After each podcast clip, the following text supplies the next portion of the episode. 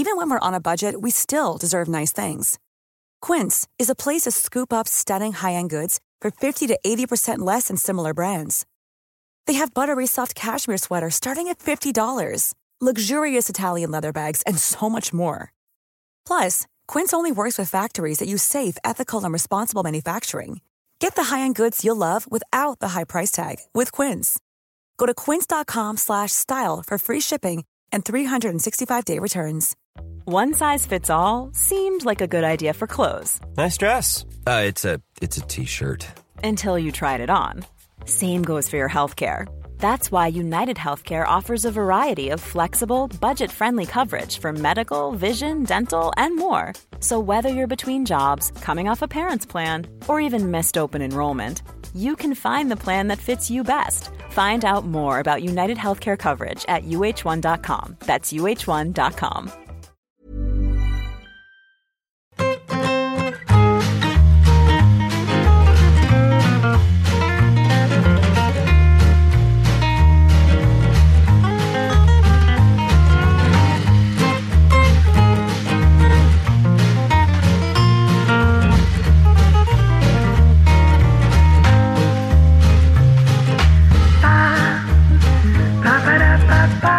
De hecho, esperaba que hubiera más gente en la mesa presentando que en el público. O sea, esperaba que fuera 3 para 2, ¿no? como en un contraataque. Y al final hubo, hubo más o menos media sala, que por limitaciones de COVID no podía ser entera. Pero estuvo, estuvo muy bien. La presentación tampoco pudo ser muy larga. Y, bueno, yo creo que para los que se acercaran estuvo muy bien, porque aún nos dio tiempo luego de ver la prórroga, nunca mejor dicho, ya que el libro se llama se llama prórroga, se titula prórroga, y los penaltis de, de España-Suiza, que por lo que oí no fue gran cosa el partido, o sea, lo que nos perdimos no, no, no fue muy allá. Es correcto, pero de todas maneras yo creo quiero felicitar a la organización, ¿no? O sea, por ese timing tan extraordinario. Eh. Sí, yo lo que dije, como, como hablamos de que Agredano todavía tiene que escribir dos, tres novelas más en su carrera, por lo menos, que la próxima no la programen para la final del Mundial de Qatar 2022, sino que, que, bueno, que intenten que sea, que sea otro día. También dijimos lo de que Borges programó una conferencia en pleno partido de Argentina en el Mundial 78 y como también dije, esto yo no me molesta en comprobarlo. O sea, es la típica anécdota que vamos repitiendo porque nos gusta y porque nos gusta y porque nos divierte, como decían los Ronaldos, pero ¿quién ha comprobado si esto es verdad? Desde luego, no será saber y empatar el que compruebe nada. O sea, quiero decir, aquí no estamos para certificar ni para hacer de periodista ni nada de estas cosas. Lo que sí supongo es que Agredano alguna vez escribirá sobre cosas que no son de fútbol, entonces el reto es, pues, si escribiera sobre cine, hacerlo la noche de los Goya, si escribiera sobre política durante un Estado de la Nación, mm, cosas de este tipo, ¿no? Seguir seguir tratando de superarse a sí mismo en ese tipo de, presentaciones. Eh, y puede conseguirlo y, y, a partir de ahí ya irá por cotas mayores, realmente. ¿Tiene el libro de ilustraciones? Porque, es, porque si no, no, no, yo sé, o sea, libros, li, libros solo con letras no, no trabajo. Antes de empezar este programa, tío, yo que, que necesito que la huerta haga una confesión, que es concretamente ¿cuántas líneas te has leído de los dos libros que he hecho contigo? Líneas, ¿cuántas? O sea, no páginas, ni capítulos, no, líneas. No, no. Líneas podemos estar hablando de entre cinco. Bueno, no contamos el, confirmar que pone ilustraciones de la huerta, ¿no? O sea, lo del típico del donde el style y SB en eso no lo contamos, ¿no? No, pues yo te diría que muy poquitas, ¿eh? entre 15, 20 máximo. Y porque son columnas estrechas, ya lo sabes. Me encanta que, que sea tan sutil, que tiene una ilustración justo detrás de la cabeza y otra tapada por un, una especie de plantita y es, es, perfecto, o sea, no sé, me encanta, me, me, parece que estamos aquí todos enseñando tal y muy mal y él está levantando un poco esto. Después de oíros tantas críticas hacia él, estoy muy Gracias. cómodo, estoy muy cómodo con Jorge. Voy a llamarle Jorge, vosotros le llamáis la huerta. Yo Pach, le tenemos al enemigo en casa. Puedes llamarme Pach. como quieras, como quieras. No, pero es que él sabe, él sabe valorar, valorar el, el talento. Y, y, y, y, por ejemplo, Patch, los, los, mejores, yo creo que los, tus mejores libros los he ilustrado yo. Tus éxitos de ventas han sido gracias a mí. O sea. Así es, así es, y te estoy tan agradecido a la huerta. Yo el tema también no entiendo muy bien eh, por qué le tenemos que hacer promoción a la huerta a nosotros. Es que no lo entiendo. O sea, que la cosa aquí se trata de vender nuestro libro, el que hemos hecho, todos los que estamos aquí, hemos hecho este puñetero libro. Es venderlo, no vender a la huerta. Y últimamente parece que solo sea, ay, la huerta tal, ay, la huerta cual. Mira, no. Sí. A mí me daba un mucha... monigotero y ya. A mí me daba mucha rabia cuando empezaba a llegar el libro, sobre todo a los periodistas que lo mandábamos al principio, ¿no? Que decían, oh, qué buena pinta tiene el libro, qué buenas ilustraciones. Decía, pero ¿cómo que ilustraciones? Pero. En fin, hoy pero, saber y empatar 1 por 0-4. Ya lo habéis adivinado, tenemos como invitado a Jorge La Huerta, nuestro ilustrador de cámara, el hombre que ha ilustrado la Pitipedia de Antonio Pacheco y Piti Hurtado, y por supuesto Saber y Empatar. Eh, bueno, colaborador de Cinemanía también, como, como ha dejado caer anteriormente. Un personaje que no teníamos muy claro si teníamos que invitar o no, porque, bueno, su, su, capacidad, su conocimiento del fútbol lo va a tener que demostrar hoy. De hecho, fíjate, el otro día salió a colación tu nombre en el programa y fíjate lo que dijimos de ti. Cuando venga a la huerta le, le tendremos que preguntar por, por, estos temas, porque de fútbol no tiene ni idea. O sea que, ¿Se, puede, no. ¿Se puede vetar invitados? Sí. ¿Ejerces tu derecho con la huerta? Pero vamos. Estamos anunciando incluso demasiado, yo creo. Es que... Sí, ¿no? Estamos como generando expectativa, porque... Un, un, caricaturista asalariado, es que no sé por qué le estamos dando aquí, ¿sabes? Como si fuera autor de algo, es que no, no entiendo nada, o sea... ¿Te quieres defender, Jorge, de, de, estas palabras? No, a ver, yo creo que hay, hay una mezcla ahí de, de, de brecha generacional principalmente. creo que, que, creo que eso, o sea, esos veintipico de años que nos separan. bueno, ¿a, quién, ¿a quiénes? Marcan, ¿A quiénes? Perdona. 20-25. Porque a mí me separan otros 25 de, de, la parte alta de saber empatar. Entonces, claro, eso yo entiendo que eso primero es, es difícil, es difícil. Y luego, eh, como te diría, pues es, es, como ese jugador veterano que de repente llega un chaval del filial con 18 años y le quita el puesto. Le ha atropelado, como decía Mourinho de, de Barán y Pepe, ¿no? Le ha atropelado. Pues eso, o sea, yo entiendo que ese, ese resquemor os haga poneros a la defensiva o, o, atacar, ¿no? Mejor dicho, pero, pero vamos, yo, yo no me lo tomo como una ofensa. Yo muy a favor de Jorge, de nuevo. Todo lo que ha dicho Pach antes, yo no veo un duro de, de ese libro del que solo he hecho el prólogo con lo cual, estamos aquí para ver si esto tiene muchos clics y en algún momento monetizamos. Sí, sí. Yo estoy seguro de que la zona de Valencia se va a volver loca y sí, sí, no lo dudes. traer clics sin parar. Además, los, no clics de, los, clics de, Valencia valen más, son como los de Estados Unidos y Reino Unido, que, que valen mucho más que, que, los del resto de España. Correcto, correcto. Bueno, el tema de hoy, eh, por el que hemos requerido a Jorge, son las, bueno, lo hemos llamado camisetas absurdas, muy en la línea de lo que es este programa, compartiendo conocimiento absurdo. Por eso hemos traído un profesional del diseño para que nos hable de estas cosas. Hoy es un buen programa para los que, aquellos que nos siguen en podcast, eh, que se lo piensen dos veces, porque vamos a ver muchas camisetas. Igual es el día de darle una oportunidad a nuestro canal de YouTube. ¿eh? y ya de paso de que lo moneticemos un poquito. Mm, vamos a ir viendo bastantes camisetas.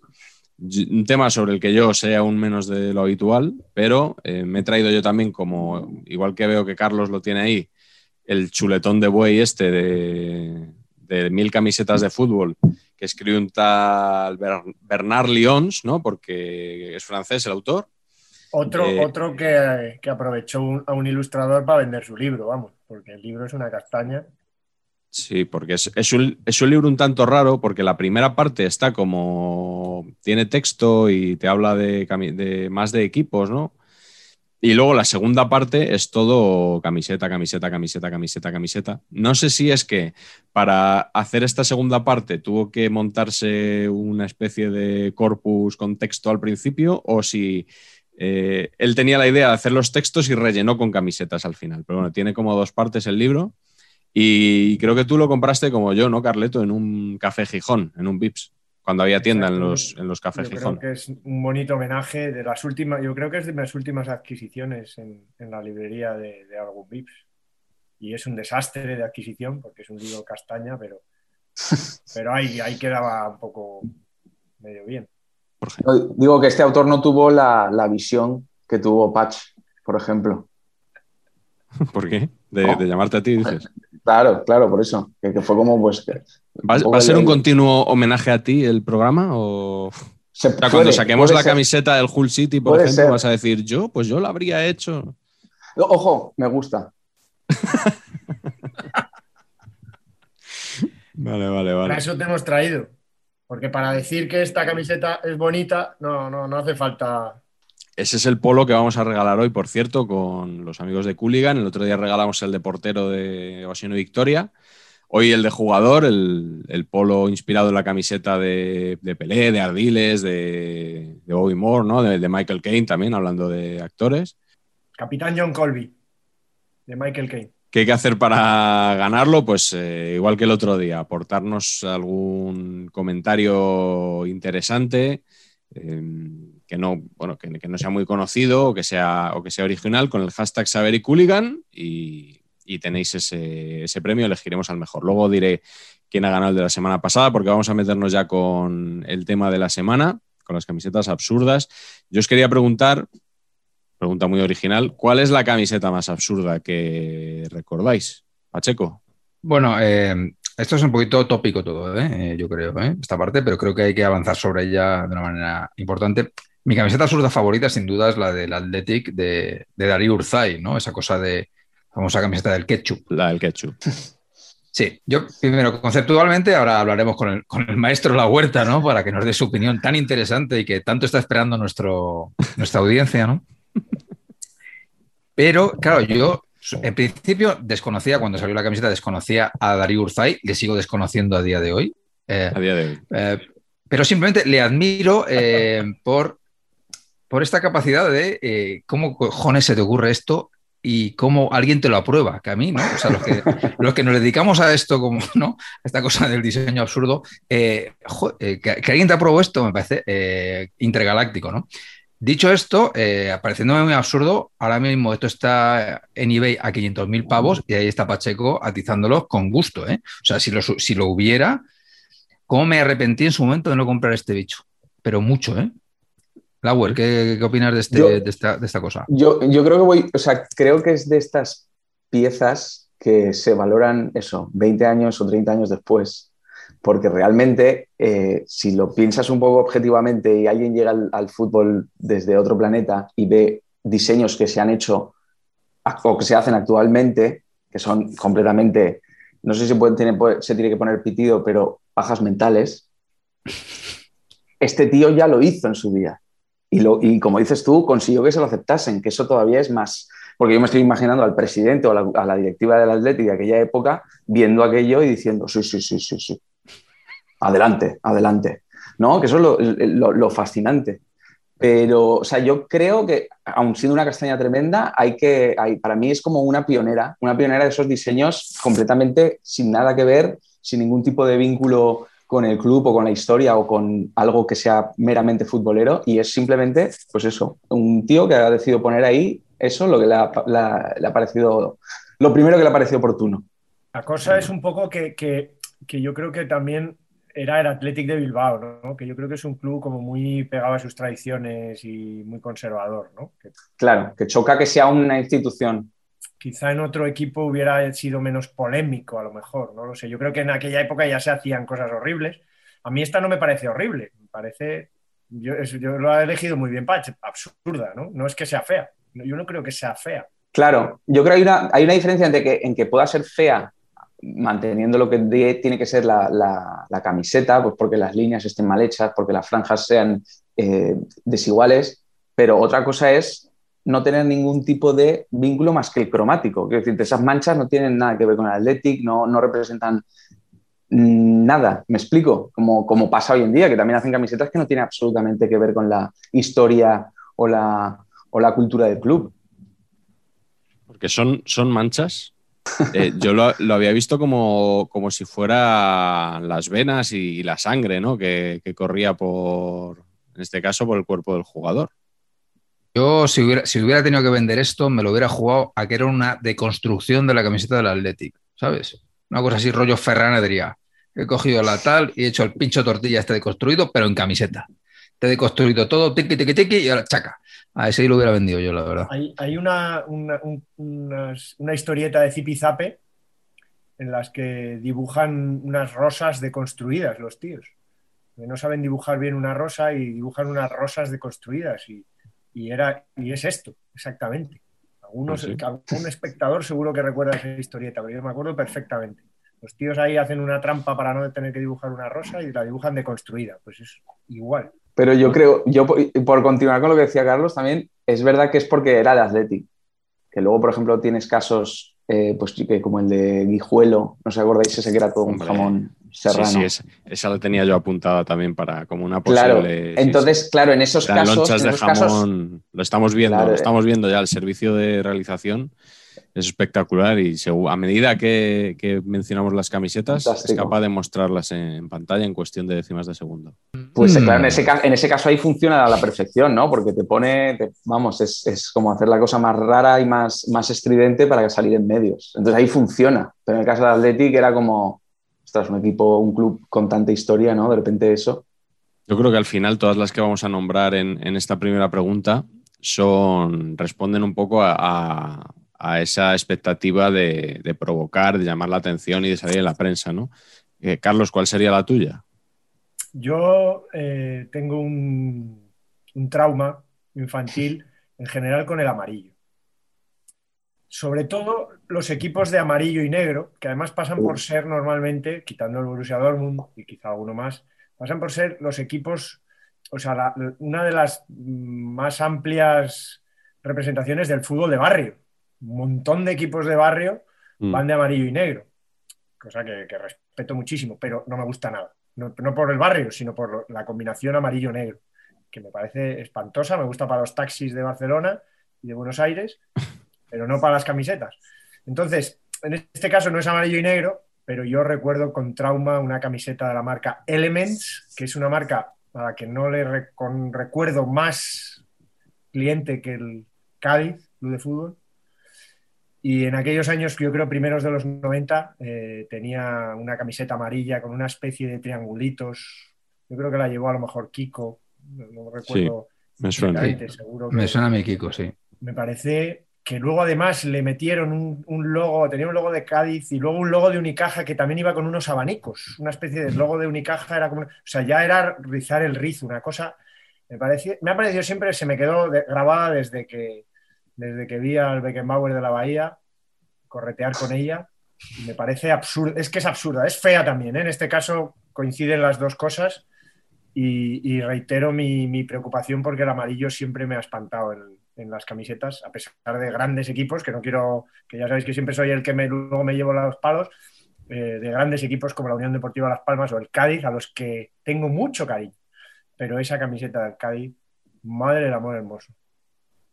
Sí, sí. Yo siempre que veo una camisola de este porte como el que ha, ha enseñado amablemente nuestro servicio de, de documentación, tengo un tema con el textil. O sea, porque esto que estoy viendo me está empezando a acomodar como una urticaria aquí en el pezón, porque cada vez que juego yo con este tipo de camisetas, luego ha habido un gran dolor por esta parte, ¿no? esta cosa, esta, esta, esta fibrosidad, no sé por qué, pero como me hace eczema, ¿no? Con el sudor. Y sí, sí, y, y, mm, esta en concreto también me lo hace visual, o sea, es que es, es- es alucinante. Yo creo que esto sí, ¿no? Esto era la época, esto era el Mami Quevedo, Arteaga y toda esta, toda esta gente, ¿no? Llevaban esto. ¿Y Elements, tú recuerdas, Patch? ¿Alguna No, otra? otro, otro más, no, no, no recuerdo. Y me parece que está muy bien cosido el logo. Está muy bien, Elements, están puestos ahí como, ¿sabes? O sea, de, no sé, es, es brillante. Eh, esto lo Yo disculpad que no. Es que yo no había nacido, yo no había nacido, entonces no. Pero Jorge, tú que eres diseñador, esa una caja blanca encima de la camiseta eh, demuestra que se olvidaron de poner el logo al hacer la camiseta y que luego rápidamente alguien dijo hay que tal y que entonces pusieron una caja blanca de Ahí color va el logo. para poder colocar el logo, ¿no? Tiene toda la pinta de haber sido eso. Yo tengo, yo ap- ap- apuesto más que eh, por un tema de costes. Decir, mira, yo si, me, si no me hace recortar las letras con la silueta y dejar el logo a una tinta y ponerlo tal, y me dejas que lo- yo lo imprima en un cuadrado y te lo pegue, yo abogo más por eso. Qué Es que, hombre, si va a quedar igual, si se va a ver igual. Ya, pero es, que, pero es que claro, si es que el no, pero es que el blanco en nuestra equipación no, pero que tú déjame que vas a ver que va a funcionar y te va a salir la mitad de precio. Entonces, claro, mm, frente a eso, eh, poco se puede hacer. Pero yo he de decir que a mí el amarillo y el negro, perdona, porque es que lo has dicho y me ha- no podía resistirlo, me parece de las mejores combinaciones cromáticas que hay. Vaya. Peñarol, la camiseta de Peñarol es, es, es, es fantástica. Y no hay Gol de la huerta. Gol de la no huerta. hay muy pocos equipos que lo hayan, que lo hayan a primer nivel, me refiero, que lo tengan. Al igual que, que el blanquiazul se repite hasta la saciedad y etcétera, y el blanco, que también es verdad que hay que diferenciar camisetas como combinación, es decir, antes de que llegasen los escudos y los sponsors, es decir, la franja eh, de River, por ejemplo, te puede gustar menos o más, más allá de los, de, los, de los sponsors, y la importancia de estos para joderte una camiseta. O sea, que, lo que estaba hablando antes del logo de Unicaja, por ejemplo, es que mm, hay logos que te, te- al igual que te levantan una camiseta y da igual el escudo y el club, que sino que quedan de lujo, hay otros que es que te la arruinan, o sea, te la matan. Me voy a quedar yo con la de la cultural leonesa de camarero. El traje de camarero. Eso es la misma tanda que Guijuelo, ¿no? Son Hummel las dos, ¿no? Y que se Sí, volvieron locos Sí, con las es- estampaciones. ¿no? Exactamente, es, es de esa época. Yo recuerdo con, con Borja Barba que tuve alguna discusión, ¿no? Porque a mí me parecía una cosa auténticamente bochornosa. Y Borja, que simpatiza con mil equipos eh, españoles y la cultural leonesa es uno de ellos, eh, me lo defendía como que era algo necesario para llamar la atención y vender un poco el, Claro, el eso sí. nombre del club, casi, casi al nivel de importancia de la Academia Spire para, para la Hombre. Cultu, ¿no? Y bueno, pues al final es una cosa que, que va a quedar, yo creo, como un, como un pequeño espanto en la línea también de, de uno que, que sin duda conoceréis, las equipaciones del Lugo, una con cerveza y la Sí. otra con pulpo. Buah. Increíbles, increíbles. ¿Has mirado en la etiqueta a ver si pone Designed by Jorge La Huerta? En, en- No, antes de- usaba, usaba otro nombre antes. Ah. Vale, vale. Eh, tenía sí. otro nickname. Antes se hacía llamar Elements. Y luego ya cambió. Por alusiones, perdonadme que no lo quiero dejar pasar. Eh, el amarillo y negro, a mí básicamente lo que me molesta siempre es el amarillo. Y- pero la combinación con el negro me- no me gusta, pero tenéis razón que franjas negras y amarillas con, con pantalón negro, ahí hay menos amarillo que en una camiseta amarilla con pantalón negro. Lo puedo, lo puedo asumir un poco más. Y luego el tema del- del- del- de la camiseta del, de camarero, claro, es que la cagada es que la recordemos como camiseta de camarero cuando lo que querían era hacer un smoking para parecer elegantes, ¿no? Creo Sí. que esa era la intención. Sí. Con lo cual el fracaso es doble, ¿no? Porque Bueno, si igual, todos claro. como... Yo es que, yo es que la recuerdo así. Yo, igual, igual ha calado entre la gente como un smoking. Para No, no, a- no creo. camarero. Yo creo que todos, todos hemos entendido Esto que es- era la de camarero, ¿no? Era esa. Esto es Peter casi pincho de tortilla. Pero en realidad era un- pretendía ser elegante, ¿no? Eh, creo que vamos a seguir con el amarillo en la siguiente pregunta, que es no, no cuál es la más absurda, sino la más directamente eh, la más fea. Carlos, la, la más fea tuya, claro, amarillo tiene que tener, ¿no? Ah, Norwich 1993, eh, cuando el Norwich en sus mejores años de gloria, es que aquella época de la, de la, yo creo que es de los primeros años de la Premier, o el primer año de la Premier, las Sí. camisetas de, inglesas, eh, había algunos poemas eh, que, que eran tremendos, y la del Norwich particularmente, aunque amarillo y verde me molesta menos que amarillo y, y negro, uf, pero Pues, es- pues yo diría que es, que es peor, ¿eh? Es peor. amarillo y verde es, es mal, mal. Esta es la que se conoce popularmente como cagada de pájaro, ¿no? Creo que, creo que la llaman así. Sí. Eh, sí, sí, y me parece que hace bastante justicia. Yo es que creo que eh, eh, amarillo y verde, todo lo que no sea para vender algo de lima limón, no sirve esa combinación. Bueno, si es como la del Manchester United, aquella, la original, la, la primera con la que jugaron, que era mitad y mitad, ahí más o Ah, menos, sí, sí, sí. ahí entra, ahí entra. Es verdad que era cuando compraron el club los americanos, los Glazers, la- el, el equipo que formaron. Ah, sí. eh, es verdad, retomaron los Es colores verde y amarillo, un poco para como señas de identidad. Sí, sí. Bueno, a Brasil no le ha ido mal también con el verde y amarillo, ¿eh? maravillosa. Claro, No, pero era, pero otro azul. reparto. Era otro reparto. O sea, no, no, es, Equitativo. no es esto del Norwich. Pues yo, perdón, pero me veo perfectamente a Vinicius Junior defendiendo esta elástica. O sea, me lo veo, pero clavadísimo, ¿eh? E- Es más, que puede que en dos años o por ahí, ¿no? En dos años estamos ahí, totalmente. Sí, sí. Imposible. Pero de, pero de carrilero, además. Hombre, por supuesto. Carril derecho. En el Sambódromo yo creo que sí, pero en un campo de fútbol. ¿Quién ha puesto la del Hull City? Yo mismo, que imagínate un partido contra el Hull. Pero el Hull ha tirado mucho de los, de, de- de los tigres, de su escudo. La del estampado ti- eh, tigresco, Sí. vamos. Sí, sí, Sí. sí, tiene varios. El Hull tiene, tiene varios. Lo que pasa es que en, en esta que nos ha pasado Carlos, eh, me llama mucho la atención la publicidad, que es Pepis. Pepis, tío. Pepis. No sé, no sé, no sé qué sponsor es Pepis, no sé si son productos de la señorita Pepis. Pero espérate, tío, que, ¿Qué que la marca es? de la camiseta es pelada. La marca de la camiseta es, es pelada, tío. Pero esto. Es, esto es un fake. Esto es una camiseta que ha dibujado ahora mismo Fab- Fabricio Romano, porque la has pegado en Twitter con el comentario del otro día. Ha cogido el Photoshop y se la ha hecho en un ratito. Esto es mentira, Carleto. Nos, nos lo han colado Fabricio Romano. Sí. Por suerte no jugaron ese año, no jugaron Norwich contra Hull, que estaban en categorías inferiores, pero La más fea mía, lamentablemente, es del Club de Mis Amores y es una, sospechosamente, Kelme, que, que, por cierto se ha, se ha distinguido siempre por sus gratos diseños, especialmente las Kelme Villacampa. Eh, pero en este caso patinaron, ¿no? La tercera equipación de la 96-97 y tiene una cosa, no sé, es que extrañísimo esto, es que está partido como en cuatro, tiene ahí unos trozos que entiendo que son morados, así mal puestos, el teca, no sé qué. Bueno, bueno, o sea, da pena verla. Dicho esto, está en eBay, si estuviera en eBay, 850.000 pavos ahora mismo del tirón, claro, es que esto es lo que tiene. un homenaje Y al tiene un Central support- Sport Sabadell, ¿no? Ah, sí, Digo yo. es un homenaje, ¿tú crees? Al propio, al propio Joan Capot, tan glosado en este, en este su espacio, ¿no?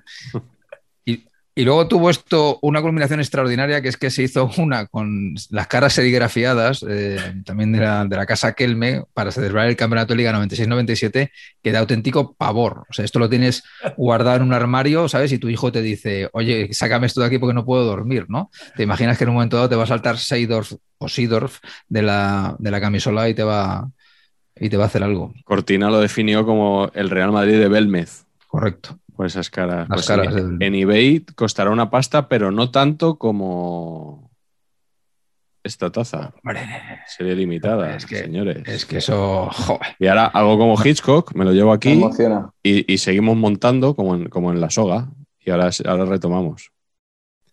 No están a la venta porque la gente bueno, nos ha desbordado mensajes de ¿dónde, ¿cómo las puedo comprar? Yo quiero 10 de Pacheco, yo quiero 20 de Marañón. Y no están a la venta. O sea, esto para tener esa taza te lo tienes que ganar. Tienes que ser uno de los, de los tres creadores de, de Saber Empatar. Ni siquiera la huerta tiene, que es el No, no, dibujante eso iba a decir, eso iba a decir. tiene, tiene taza. O sea, esto es como la camiseta de Yugoslavia, se decía en sus buenos tiempos, Patch. Esto tú igual sabes si es verdad.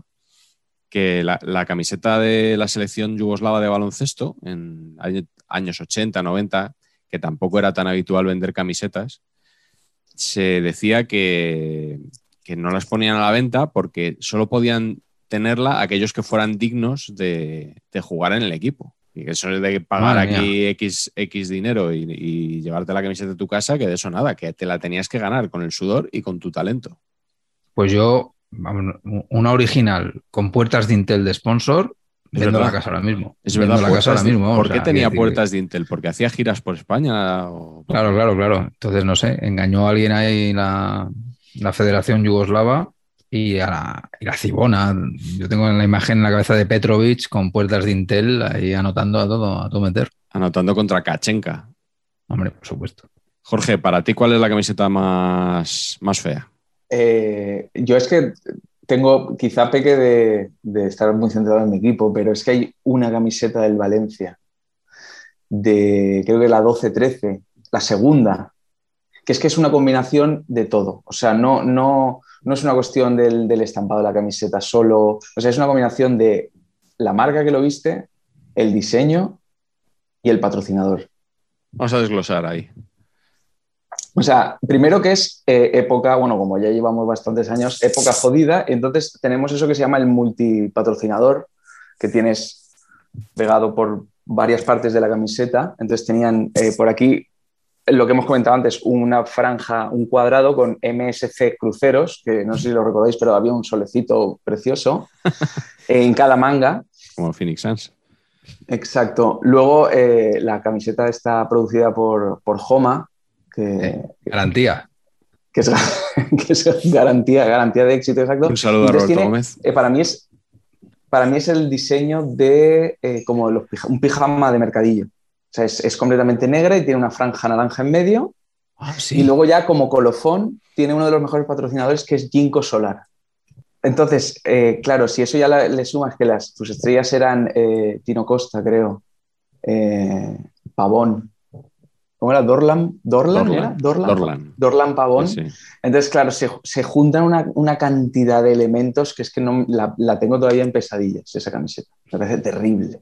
Pero amarillo y negro no, pero, o sea, amarillo y negro sí, y amarillo y naranja no. No, no, amarillo y naranja, por supuesto, pero eso es una cuestión ya sentimental. Ay, perdón, perdón, eh, negro y naranja. Negro y Sí, perdón. amarillo sí, negro Exacto. y naranja. Negro y naranja es una de las combinaciones más preciosas que hay en el, en- en el mundo futbolístico. Y, y- y, de hecho creo que debería de ser solo propiedad del Valencia. No como equipos de segundo nivel que, la han- que lo han utilizado también. No, no. El naranja solamente debería ser propiedad del Valencia. Hay una cuestión valencianista que yo quis- quisiera someter al juicio del señor La Huerta, que es que, claro, cuando yo era pequeño, el Valencia jugaba de blanco entero. Eso es. Entonces, no sé en qué momento alguien decidió que era blanco, camiseta, pantalón negro, medias negras. Yo eso lo he visto. Y a mí esa Sí. equipación en concreto me gustaba bastante. Sí, Concepto. correcto. Sí, a mí esa me gustaba bastante, más que la de ahora. Sí, originalmente el equipaje es eh, blanco, blanco y medias negras. Y yo creo que el, el tema de poner, volver al pantalón negro, yo creo que eso se empieza ya mm, noventas. O sea, yo Sí, creo que está, 90, sí. mucho, está Sí, durante mucho tiempo vestido todo de blanco. Y, y es verdad que las medias negras quedan muy bien. Muy o sea, bien. En, en el año del centenario volvieron otra vez al blanco, blanco, medias negras y en algunos partidos utilizaron pantalón negro también y queda muy bien. Esa es de las mejores. Lo de rescatar el negro como guiño al pasado, este año el español también lo ha hecho, porque yo creo que habría problemas en años remotos para conseguir pantalones de otros colores, incluso para Sí. mantener limpios los blancos. Yo creo que tiraban del negro como color sufrido, Correcto. porque el español también la primera liga la jugó con pantalón negro, jugaban los años 20 y tal, jugaban con pantalón y medias negras, que debía ser lo que había. Y, y- y Claro. este año lo han rescatado así como homenaje. A mí me gusta regulero en el caso del español. En el caso de Valencia es verdad que con el, con el blanco yo creo que lucen más también. Es que el azul y el negro, pues eh, combinan regular, ¿no? Hombre, no, hombre, no. ¿Cómo? Todos los ¿El azul colores y el con negro? hombre, el Inter de Milán, eso es un pepino. Sí, la, pero la camiseta. Esa camiseta es un, pe- esa camiseta Sí, es un pepino. la- a rayas sí. La camiseta a rayas sí. Digo, Ah, en general, la vale. combinación de. Ah, sí, camiseta y si tú pantalón. te pones un pantalón negro, no te pongas un- No. unas zapatillas azules, por ejemplo. Eso es verdad, eso es verdad. Aquí, Bien, este programa punto. eh, mm, lo estamos haciendo con el hashtag los modistos todo el rato, ¿eh? Sí, eso te iba a decir, ¿eh? Que conste.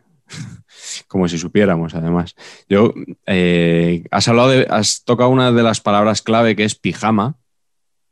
Yo quería recordar un pijama eh, fantástico. Hay pijamas que son bonitos y pijamas que son horribles. Yo quiero recordar una camiseta que tiene una historia curiosa detrás, que es eh, la- una, una gris que tuvo el Manchester United, que, o sea, no es que fuera un pijama, es que era un pijama así como de estos que abrigan, eh, o sea, como un pijama de, de felpa. Portugués. Eh, Sí, comprado ahí en, en la frontera, ¿no? En Valencia, Domiño, con, con varios tonos de gris. Y resulta que esta camiseta, yo la recuerdo perfectamente cuando empezaba los primeros años que daba Canal Plus la Premier League, que salió el Manchester United a jugar un día con ella por primera vez y al descanso perdía 3-0 en Southampton. Y era el Manchester United de Cantona y compañía, o sea, no eran cuatro piernas. Y al descanso salieron con, eh, o sea, la segunda parte salieron con otra distinta. Porque achacaron la mala primera parte a esa camiseta. Yo pensaba que por un gafe, Pero como yo sabía que esta historia la tenía que recordar alguien más, la he buscado antes en, Google y resulta que Edu Casado en 20 minutos eh, se debía de acordar también y publicó una historia diciendo que es que los jugadores no se veían muy bien entre ellos con ese, con ese gris, que era, era como les hacía un poco invisibles. Entonces, en la segunda parte quedaron eh, 1-0, o sea, el partido acabó 3-1. El Manchester United no remontó, pero bueno, y esa camiseta quedó desterrada. Nunca más volvieron a jugar con ella. Y lo que tengo dudas es si era la segunda o es la tercera. Edu en el artículo dice que es la tercera, pero yo he buscado la tercera y, sa- y sale, sale otra, azul y blanca. Me parece que mola, historión que desconocía totalmente, me parece que mola bastante el hecho de que sea una camiseta que no se vean entre ellos y que el sponsor sea una cámara de vídeo. Una ¿no? cámara de O vídeo. sea, sí, es sí. como que, hostia, qué bien, qué bien tirada, ¿no? Sí, sí. O O sea, vídeos, sí, vídeos, que significa Sí, vídeo es ver.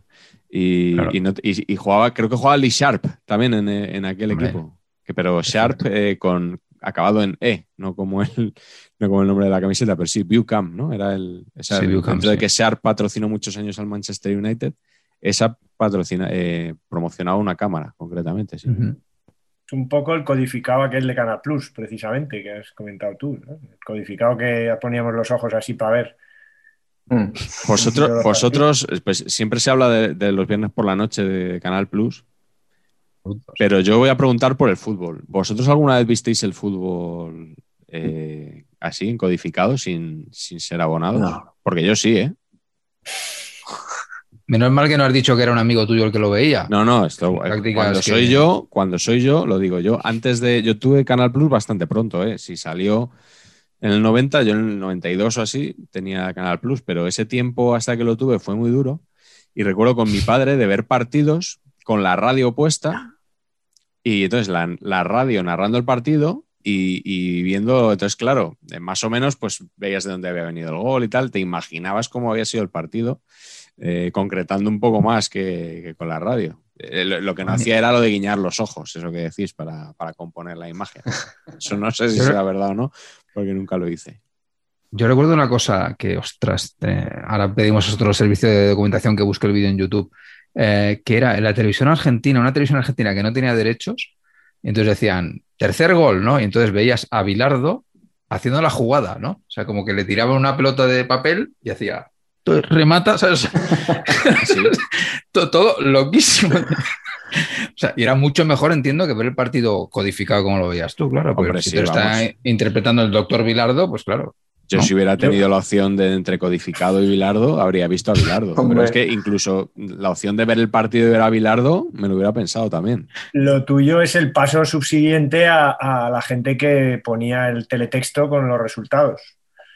Bueno, es que yo también he, yo he hecho eso muchas veces también, ¿eh? O sea, pero sin radio. O sea, echar la Ah, siesta no. con el, con No, el teletexto no. delante. No, eso no, eso no. Di- disculpad que os pregunte, ¿qué es eso? ¿El teletexto qué es?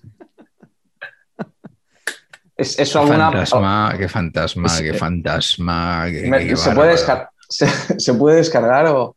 Yo la, la próxima vez que os diga yo que veto a alguien, se veta, ¿eh? Ya, o sea, ya. Oye, sigue habiéndote el texto, ¿verdad? Creo Yo que creo sí. que no, no, no, no. ¿No? Ah, ¿no? Yo, yo recuerdo que, que se comen- no, es que me suena una noticia como que era el último día del teletexto. O sea, como que, que ya no se actualizaba. Igual te metes y está, pero está Ya, la ya, última noticia. ya. Nuestro, el equipo, bueno, nuestro no, porque yo no, no, no me uno con vosotros, pero eh, ¿hay algún equipo aquí de documentación que pueda ver esto? Que nos pueda de- confirmar el de- tema del teletexto. Bueno, lo miramos y lo ponemos en un rótulo luego. Que, Vale, perfecto. Así, así va va más ligerito el, programa. Eh, Carleto, una camiseta, una camiseta especial. Eh, seguro que tienes por ahí alguna historia que contarnos. Ah, bueno, sí, la verdad que sí. Y, y Pacheco además ha sido partícipe de esto. Os voy a enseñar una camiseta con un diseño muy especial. Me voy a poner así, bueno, melancólico. Es el día de mi boda. eh, organicé un partido de fútbol. El día de tu boda, no el día antes de tu boda, como pone No, el saber no. empatar. El mismo Podría haber día. sido el día antes, dentro de los festejos y tal, no. Yo me casé Bueno. por la tarde en Coruña y por la mañana eh, en la Ciudad Deportiva del Deport organicé un partido, básicamente, resumiendo mucho, pues juntando a los amigos, a mis amigos, que muchos han jugado al fútbol, amigos de mi padre que venían a la boda, mi padre incluido, eh, y los, sobre todo los novios, no, no, hubo ninguna chica que quisiera jugar, eh, pero a los novios y maridos de las amigas de Elena, ¿no? de mi mujer. Y yo lo monté porque, bueno, porque era algo que me hacía mucha ilusión, teniendo casi todo el mundo siendo muy futboleros todos, no era obligatorio, por supuesto, jugar ni nada de eso, pero bueno, era una manera de, de pasar el día y después irnos, pues, tomar un aperitivo juntos, la verdad que yo creo que lo pasamos bien. En algún caso diré, incluyendo casi a mi padre, que era la excusa para que vinieran a la boda, jugar un partido. A algún compañero de mi padre le hacía más ilusión jugar que, que, la boda.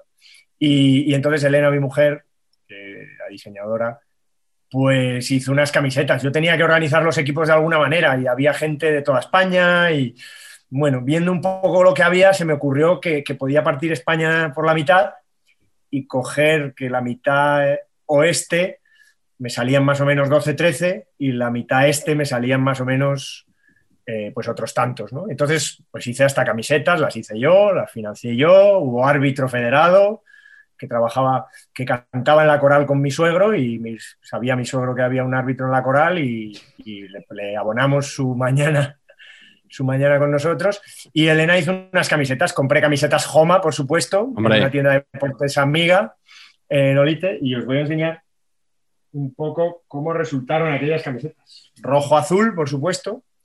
La cosa es que este, este diseño muy getafil. Sí, totalmente. No sé si se puede ver, que había un escudo, boda de Elena y Carleto, La Coruña, 5 de septiembre, y era pues un poco la RFA, que era la parte, mm, creo que es la parte oeste de España, porque había también un chico portugués, o sea que, incluyendo Madrid. Y por otro lado, la RDA, que era la parte este de España. Y así hicimos un maravilloso partido. El mapa, sí, sí. Números, todo. Y hombre, pues la verdad Qué que bueno. lo pasamos, lo pasamos bien, ¿no, Patch? Patch jugó en el equipo bueno porque el equipo bueno obviamente era el capitaneado por mi padre, frente al equipo malo, que era el capitaneado por mí. Y obviamente mi padre creo que les arengó, pero eso lo puede contar más Pacheco. Sí, bueno, el señor, señor Marañón Senior, eh, aparte de que yo nunca, evidentemente, solo la, era, era, yo era muy fan del de, de, pequeño, pero nunca había coincidido tan cerca con él. Señor Marañón, ¿hace, ¿cuántos años tenía tu padre? ¿Puede tener 60 eh, en tu boda? Sí, Aprox. 60, 61, ¿no? sí, 61 igual. Pues un maquinón, queridos amigos, o sea, una cosa loquísima. Una zurda se la ponía donde quería, era tremendo, tremendo. Pero el señor Marañón nos hizo eh, nos empezó a preguntar, ¿y tú de qué juegas? ¿Tú de qué tal? ¿Tú de qué tal? Entonces tú le decías una cosa y él te veía. ¿sabes? Solo con verte decía, sí, sí, campeón, tú central, ¿no? Te iba, te iba colocando así. Sí, sí. y entonces eh, vamos ahí tirando, peloteando y tal, y de repente dice, bueno, venga, venga, junta, nos juntamos, nos juntamos. Nos juntamos todos al lado de él y estaba Marañón, estaba Molinos, el sensacional uh, centrocampista del español, y nos dice una arenga y tal, acordaros todo el timing de esto, es la mañana antes de la boda de su hijo.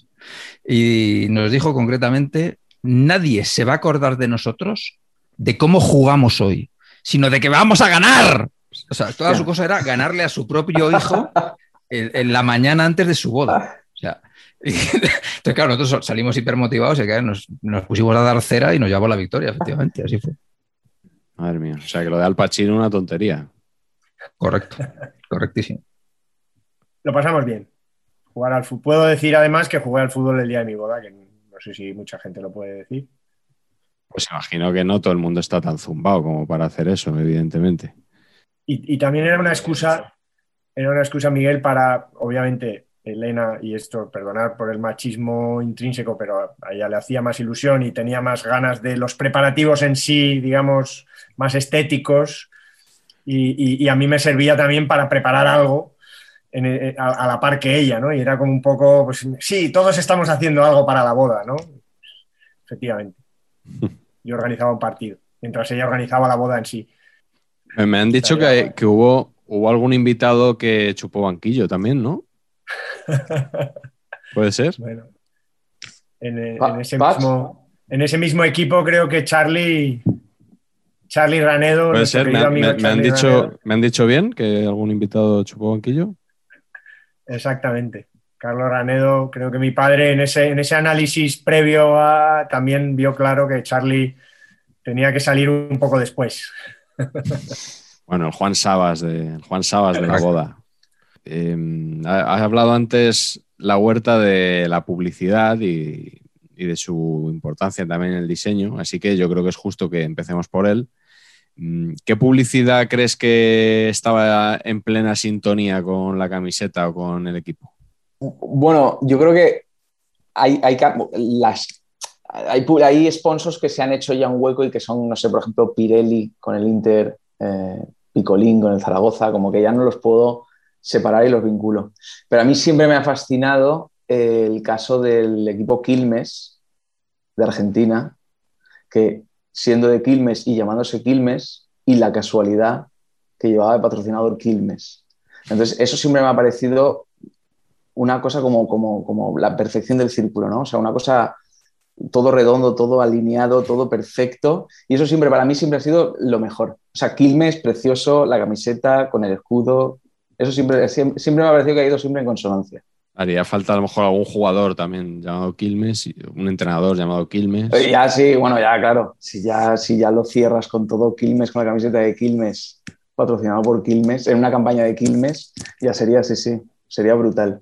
Sí, yo estaba pensando en esto que dice la huerta, que me extraña tantísimo, conociéndonos a mi gremio, a los creativos absurdos, que no haya habido una operación para pagar mucho más y que, otro, y que otra cerveza quite a Quilmes de ahí, ¿sabes? Que otra cerveza patrocine a Quilmes, me, pa- me parece extrañísimo. Por ejemplo, Snyder, que es una gran- otra gran cerveza eh, argentina, de la cual hablaremos algún día, de su personaje Fabio, Flavio Pedemonti. Eso os lo dejo ahí para que vayáis buscando vídeos Está, en YouTube. está en el libro, está en el libro, ¿no? Está en el libro, por supuesto. Pedemonti. Por supuesto. Yo creo, a ver, eh, la, la mía es muy fácil, también está en el libro, eh, porque es que me parece que es el mejor ratio personalidad de un equipo sponsor de la historia, que es eh, Hierro Servando en el Eibar. Lo, mencionaste además el otro día cuando dije que Karsten Janker tendría Claro, que haber fichado por el. Eibar, ¿no? Es que, no, es el jugador rocoso, es el, no, es el, no sé, es que me parece que está clavado para el Eibar, me parece una, una maravilla. Y me parece que ahora el Eibar, como lamentablemente ha descendido, debería recuperar a Hierro Servando, aunque sea gratis. Ignoro si Hierro Servando sigue con su actividad de reciclaje, que la última vez que consulté su web para documentarme, en esta ocasión sí, para la escritura del libro, estaban ahí reciclando todo lo que se podía reciclar y más. O sea, una cosa muy loca. ¿Y te gusta más eh, esa simbiosis Eibar-Hierro Servando o el cervatillo este del Eintracht eh, Braunschweig? Que Claro. parece, parece los Milwaukee Bucks un poco.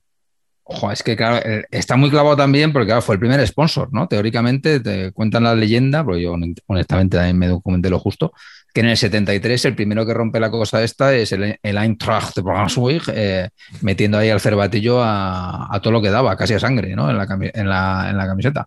Y joder, es muy molón, ¿eh? O sea, otra- o- Sí, sí. es que yo ahora mismo, otra vez, es un pepino, es un pepino. Amarilla, Bien. eso es lo único, lo ¿A único que sí? malo, ¿no? No, pero es para, No, pero es para vender a Pacheco Junior. Vendes a Pacheco Junior, te compras la camiseta y te la gusto. Yo por mí, eh, quiero decir que ahora mismo. A mí me gusta mucho. Me parece que, que queda realmente bien. Hay un fotón que tiene que buscar la, el servicio de documentación de, de Breitner, que no es esta que estamos viendo ahora, es una de una temporada siguiente, la cual ya pone, ya pone Jaggermeister cuando ya Mm. estaba aceptado que se podía poner publicidad. Y un fotón de, de Breitner importante. ¿eh? El sacrificio de un ciervo sagrado, Carleto. O sea, ¿Eso qué es? griego favorito. cuando, ¿Lantimos es esto? o qué? cuando Yorgos Lantimos dejó de hacer timos y empezó a hacer cine. ¿Canino no nos gusta o qué? A mí nada, pero lo digo para provocar un poco, porque sé que tiene Ah, legiones me de admiradores. Yo soy fan, Pacheco Sí. fan. A ti te gusta la langosta y eso, ¿no? La langosta me encanta. La angosta La de menos. Rachel Weisz, ya solo por eso me gustaría, pero también me gusta Yorgos. Yorgos Lantimos, Sí. que también podría jugar en algún equipo de, de- en el PAOK de Salónica, por ejemplo, ¿no? Tiene nombre de... naming. Lantimos es un interior derecha de calidad seguro, o sea, pero vamos, sin ninguna duda. Muy bueno. Oye, por cierto, he estado mirando así rápido, servicio de documentación. El estadio del Quilmes se llama Ciudad de Quilmes. O sea, todo un poco en consonancia, ¿no? Está, Bien. no podía bien. ser de otra manera. Y, y hablando un poco de lo que ha dicho, me gusta eso, que, que- que la publicidad esté ¿no? Ya asociamos, ¿no? Citroën, el Celta también, ¿no? Teca, el Racing, tal. Eh, pero y, yendo un poco al, al, ejemplo que ha puesto antes Jorge, pues en el Logroñés de David Vidal, la Rioja calidad, Hombre. cuidado.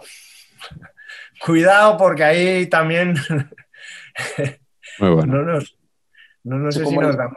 No, no, perdón, que, que- que en la misma línea está lo de Valencia Experience también. Pero con máximo respeto a la ciudad de Valencia y sus experiencias, a mí me parece que la Rioja calidad va mucho más con el producto. O sea, quiero decir, el equipo de ese Logroñés era el Tato Abadía. Sí, sí, sí. ¿no? Claro, claro. Es el Tato Abadía, la Rioja calidad. Hombre, por supuesto. Indiscutible, claro. Yo recuerdo una del español, por empezar a ir también, que, que hemos hablado poco, de mi equipo que también. Hemos hablado poco del Araña. español, sí. Eh, hay que cubrir una cuota todo- todos los días ¿eh? del Yo español. sí, yo sí me debo a lo mío. Eh. Araña, tuvo tiendas Araña, un año de un ascenso a- de segunda a primera, y que yo creo que también le iba un poco, le iba bastante. Tiendas araña. que era, Araña. Tiendas araña, tío. que era raro, si eran unas tiendas como, sí, no sé. No, pensaba que ibas a de- decir como el, el Atleti que llevó Spiderman, ¿no? Sí, esa, esa Uf, iba a decir. Sobre todo dos rubias de pelo en pecho. Fue la probablemente la, la peli más, más Sí. preocupante de aquel, de aquel, de aquella unión, de aquella joint venture con Sony Pictures, que, de la que, bueno, obviamente Enrique Cerezo tendría algo que ver, por supuesto, ¿no? Pero eso era Mm. tremendo. Y, lo de cambiar la pública de la semana, yo creo que también era. Fue polémico, fue una novedad también, no estábamos Sí. tan acostumbrados a eso. Y, ¿no? técnica, y ahí técnicamente demostraron también un avance y unas ganas de hacer las cosas bien. O sea, ahí se, me quito el sombrero porque dijeron, no, no, vamos a poner la tipografía a su color, recortamos todo y que quede limpio. No, no, ahí vamos, a calzón bajado. O sea, tú podías ver, tú podías ver el, el- el- el trozo de vinilo ahí mal pegado, con el pliegue en medio. O sea, era una cosa como decir, yo me imaginaba, se los llevaría, se los mandarían el viernes por la tarde imprimiendo. Imprimiendo para poder rápido mandarlos a producir y de todo. O sea, una Y cosa- llegar al partido a tiempo, ¿no? Exacto. Una cosa que, que estoy pensando ahora, que me extraña muchísimo que Cerezo no haya replicado este modelo con, ahora, con, el, empor- con el emporio Flixolé, ¿no? O sea, en el Atlético un poquito, los vingueros, ¿no? Pepito Piscinas, joder, molaría mogollón, ¿no? Y, ¿no? Es- y de repente sería revalorizar el sensacional diseño que Nike ha hecho para este año, ¿no? Bueno, Eh, el de los brochazos, que, que la- lo presentaron la semana pasada, eh, aquí muy pegados a actualidad siempre. Eh, Carleto, tú decís que te recordaba la estrella roja, ¿no? Sí, ¿no? Por la anchura de las camisetas, ¿no? Sí. Es, un- es una estrella roja, pero una estrella roja de Banksy o algo así, ¿no? No sé. O de Pepe Gotera y Otilio. Sí, a brochazos. Yo es que creo que, que como, como, como tienen la. Fíjate que, que además con clubes grandes, como tienes una necesidad imperiosa de vender y de cada año tener que reinventarte, o sea, yo a veces lo pienso, quiero decir, eh, es el departamento de diseño de, de estas marcas tener que volver a hacer por décimo año consecutivo una camiseta que solo puede ser rojiblanca, es decir, tú puedes, decir, tampoco tienes mucha manga ancha y, ahí por lo menos tienes franjas. Imagínate un equipo como, pues como el Real Madrid que va de blanco. Eso O te sea, iba a decir, que en el caso del Real Madrid, ¿no? Que al final Claro. siempre está el que hace el chiste, ¿no? De, ah, ya está, está, se ha filtrado la nueva camiseta del Madrid. ¿Y ¿Cómo es? Blanca. Claro. Entonces, claro, ahí también hay que, o sea, yo- hay que ponerse un poco en, en por- en la pobre gente ¿no? de, de- de Nike, ¿no? Sufriendo para decir, ¿qué coño hacemos ahora? Ya lo hemos probado todo. Y claro, ya si te, si te puedes ocurrir ya la, la típica, la que hizo el Barça, ¿no? De, de- de girar, de, ro- de girar las franjas y ponerlas en horizontal, eh, hacerlas más pequeñitas, degradadas, o sea, de todos los colores. Pero llega un momento en el que dices, Y la de este año del Barça este es año. ya, sea, rizando el rizo. claro, La de este año voy a subvencionar compra para Pacheco Junior porque eso, eso, eso va a valer dinero luego. Igual tengo ahí mi plan de pensiones, ¿eh? Entonces voy a, voy a meter un poquito Claro, ahí. el problema que es tu plan de pensiones y el de millones de personas around the world. O sea, ahí, claro, te, va a bajar el precio, te va a bajar el precio. Yo, yo, si os parece, en lugar de hablar, de vez en cuando voy a sacar cosas así, como por ejemplo esto. ¿Qué- os acordáis Hombre. Hombre, qué, es- qué sponsor, tío, de, de lo mejor que ha habido en la historia del También fútbol. es sí, una declaración de intenciones, ¿no? Del Sí, sí, español. sí. Fútbol. Fútbol con Vs. Con Es V. que- Sí. Es que es una cosa. Yo les mandé el currículum a, a estos y no me, y no me- nunca me contestaron. Pero, ¿esto, ¿esto de quién era? ¿Quién ponía la pasta aquí en fútbol? No lo sé, yo entonces era un joven estudiante o, o recién licenciado que quería trabajar en, en la prensa y, y les mandé el currículum pensando que me llamarían y tal. Y nunca, nunca me llamaron. Tampoco es que le fuera muy bien luego, como para haber lamentado que, que no me llamaran. Pero bueno. Esto a Jorge Sí. le suena como el teletexto. Tal cual, estoy intentando, estoy intentando que, que pase, que, que lleguéis por lo menos al 95. No te preocupes, lo, lo cortaremos, lo cortaremos esto. Esto para las tomas falsas. Algo, no sé. ¿A qué futbolista le quedaba mal cualquier camiseta, fuera la que fuera? Pues eh, eh, esto lo digo absolutamente desde la envidia, ¿eh? pero para mí Juan L, o sea, Juan L, que pesaba como 14 kilos, todas las camisetas le quedaban súper grandes. Entonces era, ¿no? Como que el hombro le caía aquí, era una cosa, o sea, parecía que se iba a salir por el cuello, que en un remate, ¿sabes? Se iba a salir por el cuello y se iba a quedar en bolas. Y no sé, o sea, es que era todo como, como mangas así eh, volando. Eh, no lo sé. Y eso que Juan L, ojo, eh, soy gran fan, gran fan de- del jugador, muy fan. De él y de su Ah. vida posterior, ¿no? Anterior Hombre, y eso por supuesto, pero, pero es que eso es otro programa, Carleto. Es otro programa. Sí, es otro problema. Yo recuerdo que le gustaba mucho a Bollero, Juan L. Bollero decía que en la selección tenían que estar Juan L. y Vito, o bueno, como se dice, Bichor Alquiza. Eran, eran su- los jugadores que reclamaba. No era clementista. Juan entonces, L, Presumo. Ni Mouriñista. Juan tampoco. L me quiere sonar. Me quiere sonar Juan Por L. favor. Vamos a ver, ¿tú de qué año la eres? La Huerta. Vamos a quitarnos la careta ya de una vez. ¿Tú de qué año eres? No, no, espérate, que yo te quería comentar antes sobre lo que ha dicho eh, de Juan L, abuelo Sí. el tema, también un poco Munitis, ¿no? Que aparte de que la moda igual eran camisetas así anchas, pero daba la sensación de que no había tallas para él, Correcto. ¿no? O que él mismo dijo, dijo, dame la XL. A tomar por culo. La- dame la de Fernando Hierro, ¿sabes? Sí, sí, total. Sí, sí, sí. sí. Sí, sí, porque aparte, y las medias, todo, o sea, la media veía que, que se las tenía, las recortaba, o sea, las metía por dentro de la, de la espinillera, o sea, como que le, veía sobrar la mitad de la... Pero que dije, yo siempre pensé, debe ser por gusto porque tiene que haber tallas más pequeñas. O igual, ¿no? Es como aquella foto de, de, de Pizzi cuando le presentaron como entrenador de. Uh, ¿Os El traje de acordáis? Con Pizzi, el- sí, sí, sí, hombre, por favor. sí, sí, sí, sí. Es, es- es excepcional ese documento gráfico. Es maravilloso. Que, eh, que esa, es otra, esa es otra que yo, o sea, dices, se, ver- se vería antes de salir en el espejo y dijo, Muy bien. Hoy sí. Hoy sí, hoy sí. Dale, Pisi, dale. ¿No? Algo así porque dices, o, o qué pasó, porque na- que- que había- al lado del Mestalla, vamos, no es que esté lleno de centros comerciales, pero al, cerquita, vamos, Valencia es muy pequeña, vamos, enseguida te vas al corte inglés. Ya que estamos en Mundo Valencia, yo una de mis camisetas favoritas ha sido siempre la, la Blavera que sacasteis, ¿no? Se llama así Blavera, que No, sacasteis. la señora, Sí. Ah, vale. la de la bandera. Sí, sí, la que sacasteis con Kempes aquella final de Copa y ya luego la habéis usado más veces, pero siempre me ha, Sí. siempre me, siempre me gustó mucho esa camiseta. Resi, probablemente, ¿no? Una marca que siempre os ha equipado con solvencia y de la cual se oye poco últimamente, ¿no? No, ha vuelto Resi, ¿eh? ¿Ha vuelto Resi?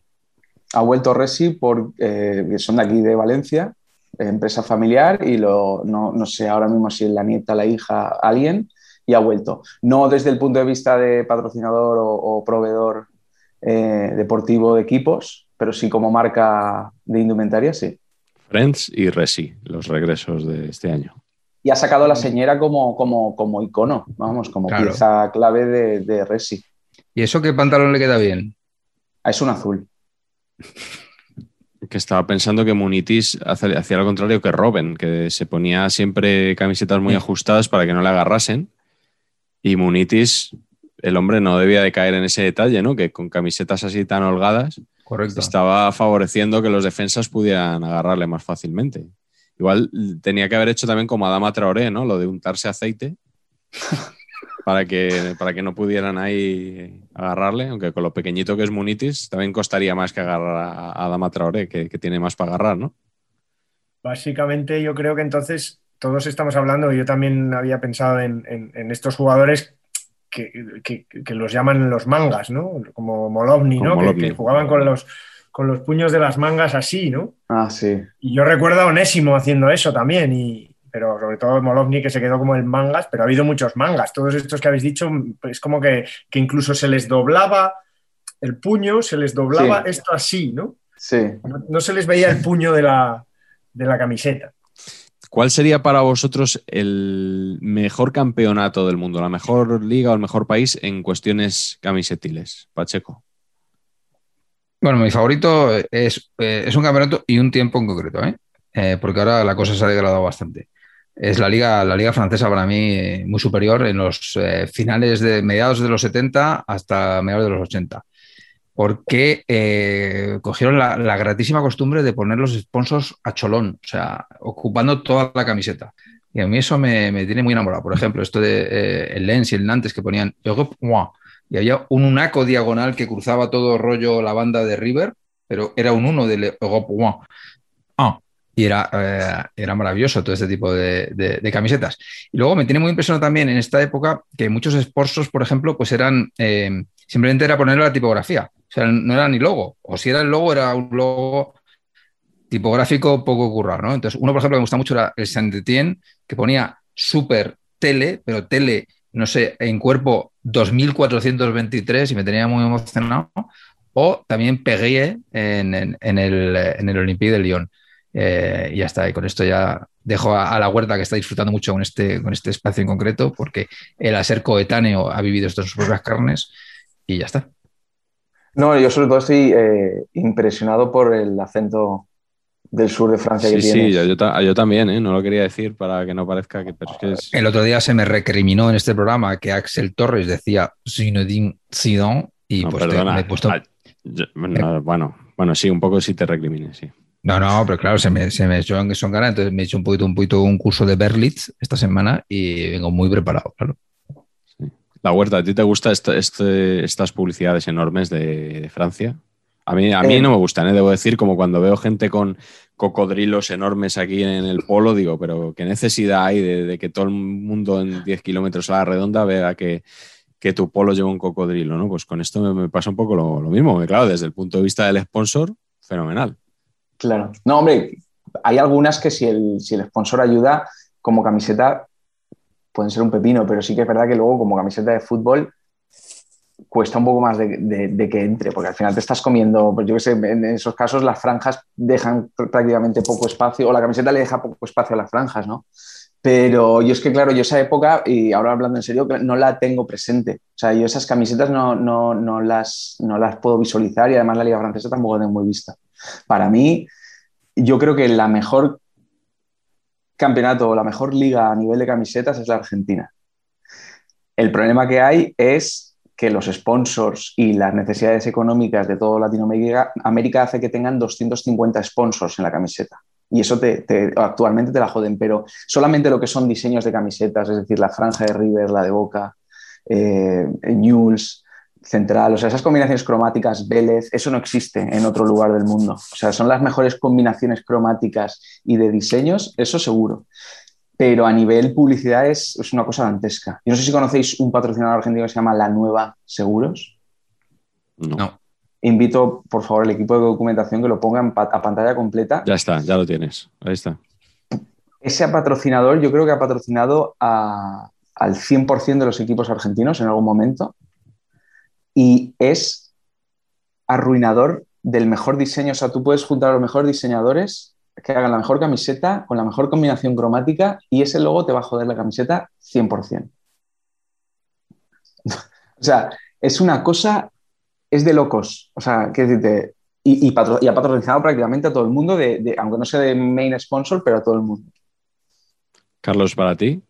No, a mí me ha, me- me ha robado el, el- me ha robado la, digamos, el, el- no, no la liga en concreto, sino la razón, porque yo creo que son, son unos adelantados, por supuesto. Cuando Florentino hablaba del final del fútbol, yo creo que no se ha dado cuenta de la- lo grande que es la camiseta del Madrid y cómo puede llenarla mucho más todavía, ¿no? Y yo tengo por aquí una camiseta que me, dio, que me dieron cuando fui a Bilbao a lo de, a lo de Galder, de Sao Paulo. Lo de Galder. Hashtag lo de Galder. Exacto, es que tiene aquí uno. Oh, Sao Paulo. Uf, Dos. Ahí ya pierde. Sin y además sin usar las mangas ni chorradas de esas, ni No, nada no. de las manguitas, un. No, No, no, no, no. Uno y dos por delante y por detrás también. en los números, Madre mía, si tiene más publicidad eso que. Muy bien, ¿eh? Nos gusta. Y entonces, nada, pues eso, que son unos adelantados en toda Latinoamérica, en realidad. Eh, Bueno, yo como no tengo, no sabría decir qué liga es mejor, voy, a, decir que antes de terminar tenemos que dar el ganador de- del polo de la semana pasada de Cooligan. Eh, se lo lleva Pablo Ríos, que nos dejó un dato muy curioso, nos habló de un futbolista llamado Antonio Inútile. No sé si lo, conocéis. Pese a su nombre, no es, no es italiano, es finlandés o finés. Y dice Pablo, pese a todo, Inútile fue útil para el HJK, el KTP, el VPS, el TFC y el HIFK. Estos son nombres de equipos todos. Dice, tras toda una vida en busca de un equipo con más vocales sin éxito, decidió retirarse y disfrutar de lo que se pueda disfrutar en Finlandia, que creo que no es mucho. Bueno, esperemos que disfrute Pablo el, el polo de Cooligan y los demás ya, ya he contado antes cómo, cómo participar. Por ir acabando, hoy, hoy no tenemos Glorieta Paqui, yo creo, ¿no? Vamos a dejarla descansar un poco. Esperaba más reacción de la gente a, a la cabecera de Glorieta Paqui. Cuando digo más reacción, Digo, una. digo que esperaba alguna reacción, porque nadie nos ha dicho nada de, o sea, haces una cosa aquí de vanguardia absoluta y nadie la también también puede que puede que sea porque esto ya va tan rodado que metes una incorporación a este nivel visual y no llama la atención.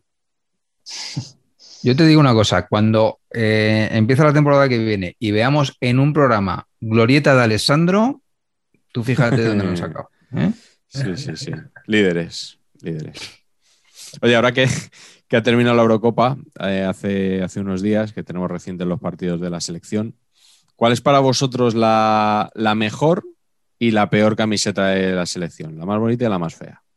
Bueno, yo creo que creo que la peor camiseta de la historia es indiscutible, que es esta, ¿no? Sí, Con la que hemos quedado tan bien clasificados. Suscribo. Esta es, es que esta es horrorosa. Es que no, es increíblemente fea. Mejor clasificación, mejor Eurocopa hemos hecho que camiseta, desde luego, porque entonces no- no habríamos pasado la fase de grupos. Es un desastre increíble que yo creo que tiene que ver mucho eso que ha dicho la huerta de que los diseñadores ya no saben qué hacer, cosa que, que entiendo y comparto y entiendo su dolor. Pero no me hagas sufrir a mí tampoco. O sea, si no sabes nada que hacer, me pones rojo, tres rayas aquí amarillas y a tomar por saco. Y estás. Bien. Entonces, mm, yo soy fan también por motivos sentimentales. La que más me gusta es la de Lego Sportif de Italia 90, que fíjate qué cosa más sencilla, ¿eh? Hmm. Pero oye, no sé, es que yo veía esa selección tan recia y yo veía que estaba bien representada con ese tipo de cosa camisetil y entiendo también que fueron muy castigados también la parte de los pezones con ese tipo de, de textil, pero aún así se cumplió. ¿no? Sí, yo, yo voy a darte la razón con, con que la más fea es la de este año. Eh, la del vómito de paella también fue muy comentada en su día, si ¿Juegos recordáis. Eh, ¿Unos Juegos Olímpicos? no, no, fue No. una camiseta oficial Ah, se- sí, de la sí, sí, selección, Sí, sí, sí, ya que me parecía la un- segunda. Sí, la blanca, un vómito de paella pixelado, añadiría yo, ¿no? Como si la paella estuviera pixelada.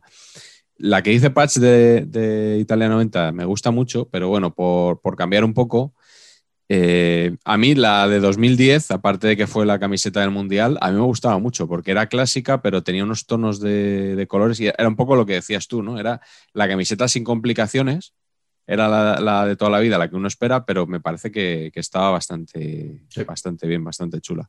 Eh, ¿La huerta, la tuya? A mí me gusta, quizás, quizás es porque fue mi primer mundial, o por lo menos el mundial que, que más Sí, el de. Sudáfrica, el tuyo, el primero. ¿no? Exacto, no, el de Brasil, perdón.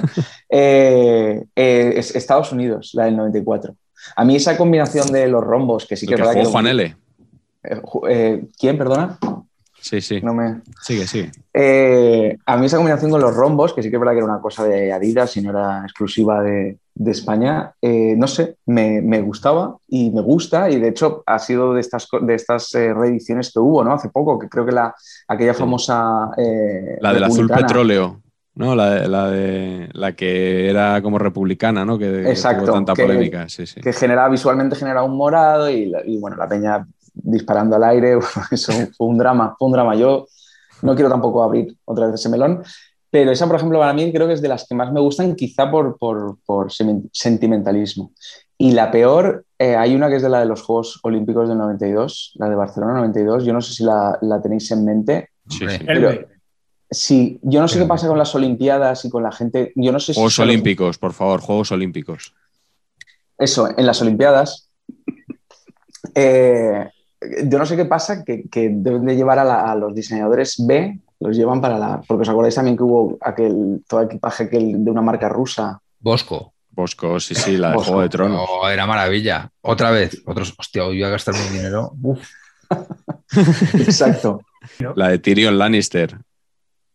Correcto. Leaning, España en, las en los Juegos Olímpicos y el Real Club Deportivo Español. Siempre- Correcto. Correcto. Carlos, tú, ¿cuál es, ¿cuál es la que más te gusta a ti de España y la que menos? A mí yo soy un clásico y yo tengo en casa con el número 15 la de Argentina 78, que Hombre, es exactamente la misma de, de Alemania y México 70 que no fuimos, y de, de Inglaterra 66 y de Chile 62 probablemente. Y me parece, me parece que una camiseta aguante tanto tiempo, porque yo creo que en, en Brasil 50 era de botones. Pero la, la clásica roja, en serio os lo digo, tengo, creo que es de Montalt, que es la típica marca de, camisetas setentera, que eran de. Empezaban a meterle algo que no era solo algodón, ya empezaban a meterle alguna fi- fibra por ahí, un poco sintética, pero, pero me parece limpísima, preciosa. Los números estaban cosidos de una tipografía. Bueno, eh, me encanta, la tengo en casa y le tengo mucho cariño. Me parece, me parece la mejor, sinceramente. Y la peor es la que hubiéramos llevado, que la llevaron otras selecciones, porque Adidas ahí se coronó, hizo un diseño y para todas, eh, que al principio me gustaba porque me la regalaron en casa. claro, si te, regala, si te regalan algo, te, te gusta más, ¿no? Sí, me lo regalaron y tal, pero la veo ahora y, y me parecía un espanto, me parece un espanto, que es aquella que llevaron las selecciones a la Eurocopa del 92. La, Con los la- hombros, las tres tiritas en los con hombros. tres pedazos de bandurreales aquí. A mí eso me gusta. roja. Esa es buenísima. esa La es que llevaba. España en la clasificación de Mundial 94, el gol de Fernando Hierro a, a Sí, sí, Dinamarca. sí. Tenía las tres tiras de Adidas aquí, aquí arriba. A saco. Pero en los dos lados, ¿no? En los dos Ah, lados. es verdad, en los dos lados. Luego la tuvo en uno. Eso. En los dos lados era peor. La del, yo recuerdo la del Liverpool con las tres aquí. Sí, eh, y Carlsberg, ¿no? muy chula, sí. Muy chula. Uf, Sí, sí. A mí esa- ese diseño me, me, me horripila. A mí hay una que también que, la- que era mi segunda opción de mala, que era la, la de la Eurocopa del 96, que era como toda roja y tenía una manga y, y- y un tercio azul marino. La de Belsué, tres- con la que tiró el penalti Belsué. Y, y las, y las tres líneas de Adidas así cayendo, o sea, así en, en vertical. Esa, esa también era dura, era dura. Sí.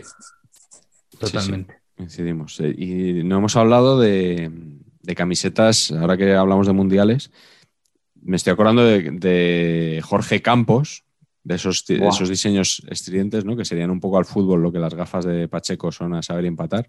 Y ataque gratu el ataque gratuito Vamos, de o sea. estas horas, ya lo sabes.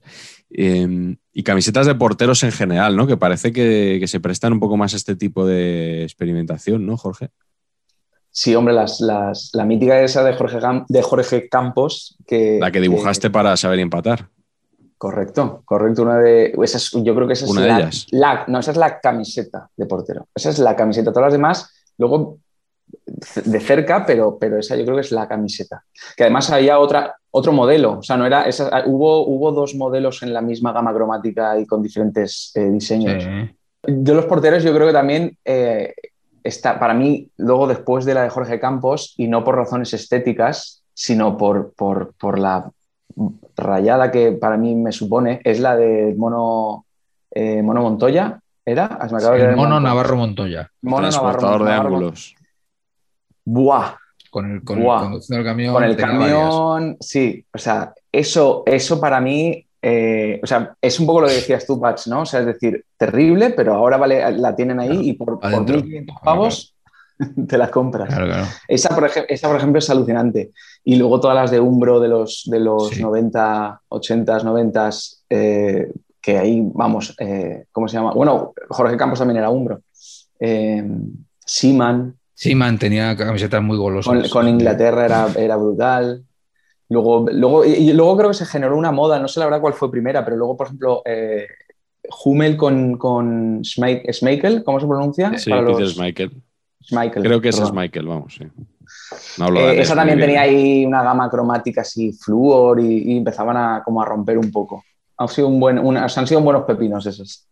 Habéis hablado de también que tenemos que citar alguna marca favorita, ¿no? Las- nuestras marcas favoritas. Ahora que has hablado de Umbro, Umbro para mí, yo creo que cuando empezabas a ir a Inglaterra a los veranos, cosas así y tal, a- y en mi época, vaya, y, y- y- y descubrías pues que había otras marcas que las que había en España, que eran más clasiconas y tal, y aquí estábamos con Meiva, por cierto, gran fan de Meiva, que tuvo un momento de esplendor Mm. con muchos equipos.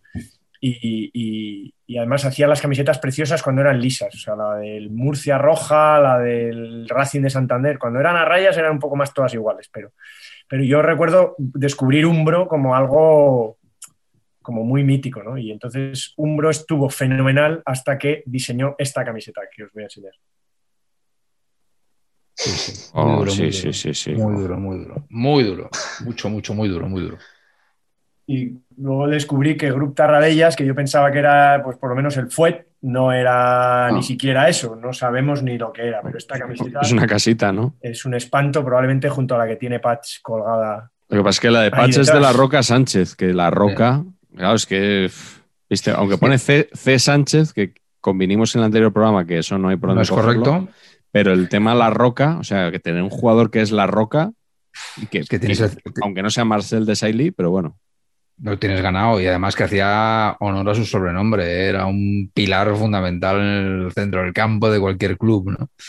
Claro. Yo, marcas, marcas, ah, me estoy recordando una cosa, una historia bella, pero no me acuerdo si era, voy a, voy a quitar el personaje, que era que a, a Biurrun, el portero, le, le hacía los jerseys, no sé si era su, su tía o su abuela, alguien le, le- le cosía los jerseys de portero a mano. José Eso, Vicente eh, Biurrun. Vicente Fernández Biurrun nació en Sao Nació Paulo, En Brasil. En Sao Paulo. Brasil, eso es. En Sao Paulo, sí. Y eh, eh, el primero que tuvo, luego le acabaron poniendo una marca deportiva encima, pero el jersey se lo había hecho su tía o su abuela. Era, llevaba una foca. No sé por qué le hizo la, la abuela el dibujo de una foca y iba él tan orgulloso ahí con el jersey a medida, que ningún guardaballas llevaba un jersey a medida, ¿no? Entonces, eh, bastante prestigioso todo. Yo de niño pensaba que Biurrun, como veía que había nacido en Sao Paulo, yo pensaba que era un portero extranjero. Es que el apellido, claro, también. Biurrun, sí. Y, y de hecho, Argote también pensaba que era extranjero. Antes de saber yo que el Atlético 56. que el Atlético pero ahora se llamaba Stanis. Con lo cual volvemos a Juego de Tronos. ¿Me podéis decir la década por ubicarme?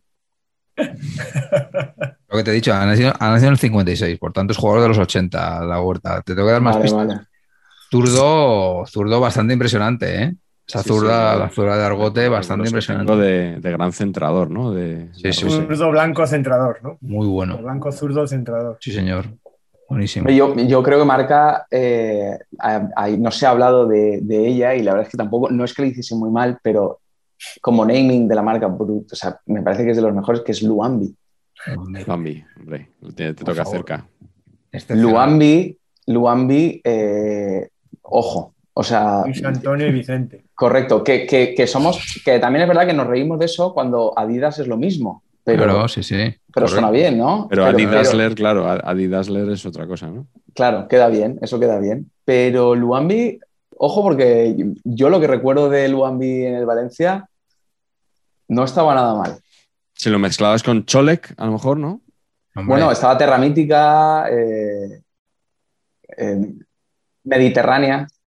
Terra Mítica me recuerda otra camiseta que es la de México, Oh, que llevaba motivos aztecas, aztecas y de fondo. brutal, Sí, sí, sí. brutal, brutal. Sí, sí, sí, muy, muy chula. Me gustaba mucho esa camiseta. Bueno, y luego Y otra de los Pumas, ¿no? los Pumas llevan el Puma ahí en grande. ¿no? Llevaban un Puma aquí, ¿no? Pumas Santillanas. Hay una que, que os recomiendo también, que antes estaba documentándome yo, porque yo me, me- es el único programa que he hecho, pero me lo preparo. Sí, por eso va a ser el Eh, último también. Exacto. De, de Eh, 2008 para adelante, quieres decir. Claro, sí, sí, cuando, pues eso, igual cuando, cuando empecéis a hablar, pues a partir de, de- desde que se funda la Premier, una cosa así, eh, es, es que lo he buscado y me he quedado loco. Tenéis que buscar una que se llama de Colorado Caribous, Sí, la de los flequitos. la de los flequitos. Buah, eso, eso es extraordinario. Sí, eso, es sí, una sí. pena, eso es una pena que se haya perdido. Extraordinario. Sí, Yo me sí, estoy sí. imaginando, por ejemplo, la camiseta del Barça, y con eso, con tiras que sea la señal, o sea, la, la bandera, ¿no? O sea, Eso así. de ahí, efectivamente. Los flequitos. ¿Está ahí? Está ahí, buenísima, buenísima. Maravilloso. Eso no hay, no hay a nadie que le quede mal eso. Ansu Fati, ahí colocado, perfecto. Mbappé. Moviendo los flequitos. ¿Qué? Y a Pogba, bueno, Pogba está hecha para Pogba. Una cosa que, que, mm, igual deberíamos hablar también mm, es del concepto marcas míticas, pero que tú las asocias, yo he jugado con ellas, en las ligas locales. ¿Sabes? O sea, de equipación. Ah. O sea, Luambi es de liga local. Max Yadra. Magyadra, ostras, Marcón.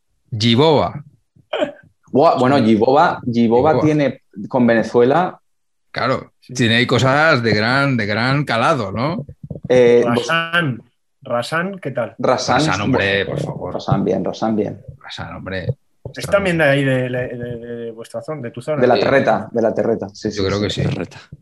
Sí, sí. Hombre, eh, para mí, marca, para, para mí, Homa, por ejemplo, es, el, es, es el- el- la punta de, la- de las marcas de ligas inferiores. Y perdonad que la tenga tomada con Homa, pero es que me parece. No, No. hombre, ya os he enseñado la de mi boda. O sea, O sea, es que es, es- para mí es eso. Entonces, yo cuando veo al Getafe pienso en, en- en eso, en equipo de, pues, el este agua de Bucarest, ¿no? Es, es- este, este agua del grifo que diga.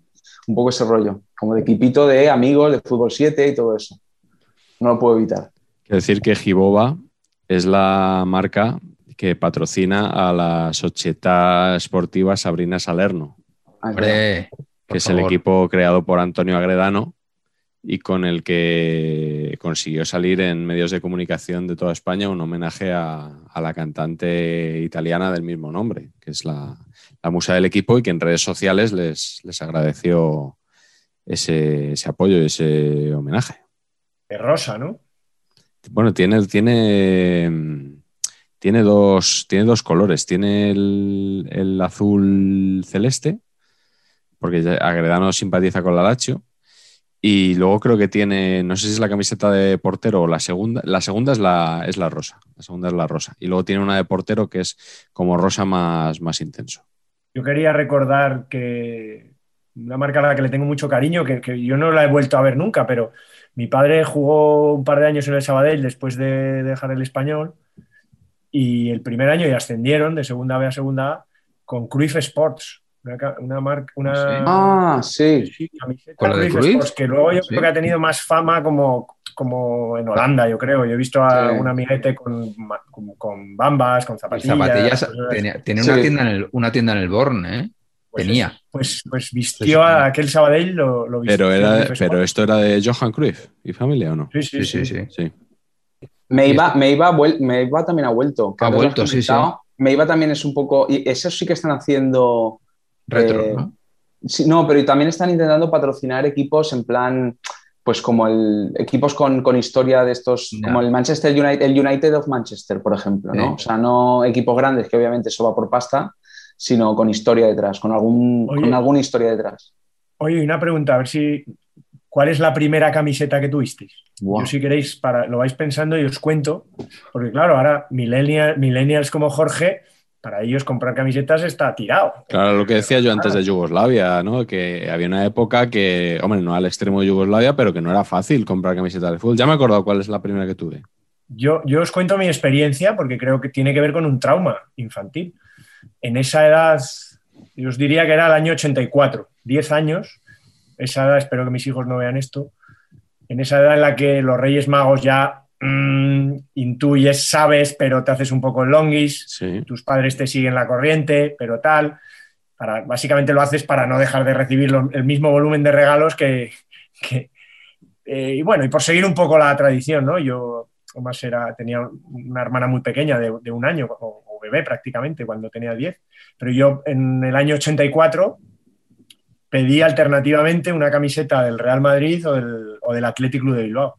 Yo ya tenía en casa la del Español o una parecida y, y pedí a los Reyes Magos la camiseta del Real Madrid o del Athletic Club. Las dos eran de Adidas, la, la mítica probablemente de Zanussi y la del Athletic, la mítica Adidas, Buah. estupendas. Pues bueno, tuvieron mi, mi madre en este caso que, que tener la, la conversación conmigo sobre los Reyes Magos porque era imposible encontrar las camisetas, pero ni siquiera para mi padre que era futbolista. O sea, llamaron incluso a Caspe, que era la fábrica de Adidas en España.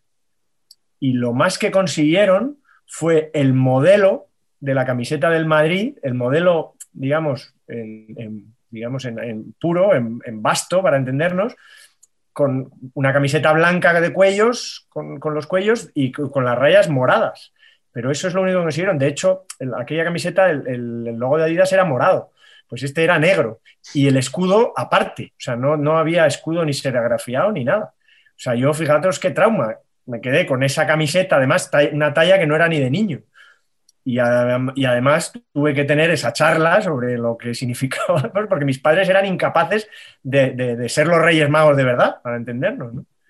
Así que ahí me quedé traumatizado. Y esa fue mi primera camiseta, pero nunca llegué a coserle el escudo del Madrid. Siempre se quedó esa camiseta ahí, estaba grandísima para cuando creciera, y la tengo por casa.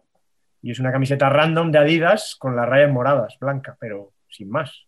ahora que, ahora que lo dices, es, es algo, algo que siempre me ha, y, ahora hablando totalmente en serio, eh, claro, como tú bien dices, antes no había merchandising o cultura de los clubes de poner, no sé, tienda oficial, eh, las camisetas a la venta, pero sí que existía, obviamente, un, merchandising, es decir, los, aficionados iban con bufandas, iban con gorros, iban con camisetas, que eso es donde se vendía, no era cosa del club, era cosa de aficionados que se las producirían ellos, ¿no? Entiendo. Sí, yo creo que había ahí como un, mercado negro dando, ofreciendo ese producto, ¿no? Que... Claro, porque quiero decirte. Sí, había tenderetes fuera del estadio, ¿no? Yo me acuerdo de las gorrillas. Cuando el Madrid venía a Sarriá. Correcto. toda la zona que no era, digamos, eh, asientos abonados, y era mucho, la mitad mm. del estadio, se llenaba de gente que compraba su entrada y se ponía una gorrilla blanca. Y era increíble. Qué cutres, qué cutres eran las gorrillas esas, ¿eh? Esas gorrillas. Como boinas, unas que son así como boinas. Sí, sí, sí. Muy feas, muy, muy buena. Que a mí lo que me gusta es el, gorrito de pescador argentino. Eso, eso. Eso yo no sé cómo no se ha, se ha exportado más.